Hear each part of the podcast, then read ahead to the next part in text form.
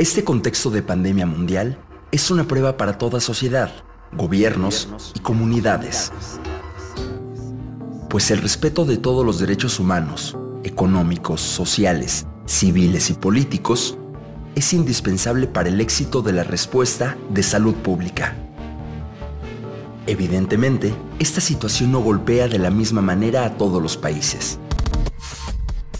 En México, ataca una de las sociedades más desiguales del mundo, donde los derechos sociales, incluyendo el derecho a la salud, no están garantizados para todas y todos. Hablar de la pandemia ocasionada por el virus COVID-19 es prever que tenemos delante una crisis económica, cuyos efectos impactarán más a unos sectores de la población que en otros. En este caso serán las personas que viven en pobreza y que residen en las zonas marginadas de nuestro país.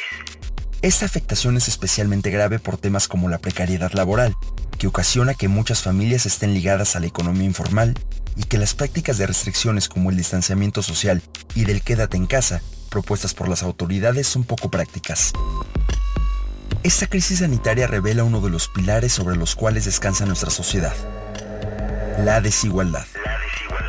Es así que, en los días que corren existe la pugna entre la valorización de la salud pública y la seguridad económica.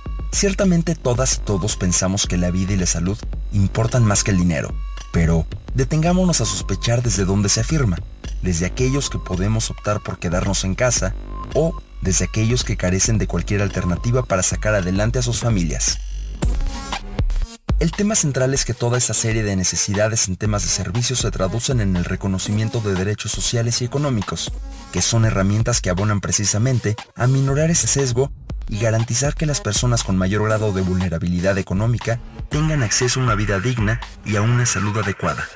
En ese sentido, los gobiernos deberán eliminar prácticas propias de un gran administrador de fuerzas individuales y diseñar políticas creativas que partan del reconocimiento del contexto de desigualdad social y garanticen los derechos sociales de los grupos vulnerables como las personas que viven en pobreza y pobreza extrema.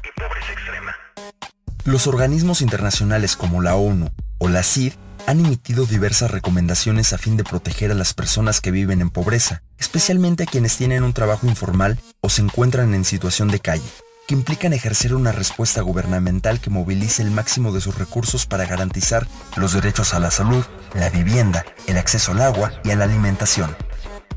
Estamos en un momento adecuado para comprometerse seriamente con reformas estructurales para la construcción de una justicia que proteja a las poblaciones en su conjunto y que ayuden a construir resiliencia frente a un futuro incierto.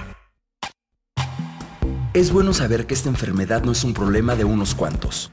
Es una epidemia en el país y una pandemia a nivel mundial, y que poco a poco se irá resolviendo. Por eso, vale la pena reflexionar en torno a ella y al enfrentarla, siempre poner al frente a las personas más vulnerables, siempre pensando en el bien común.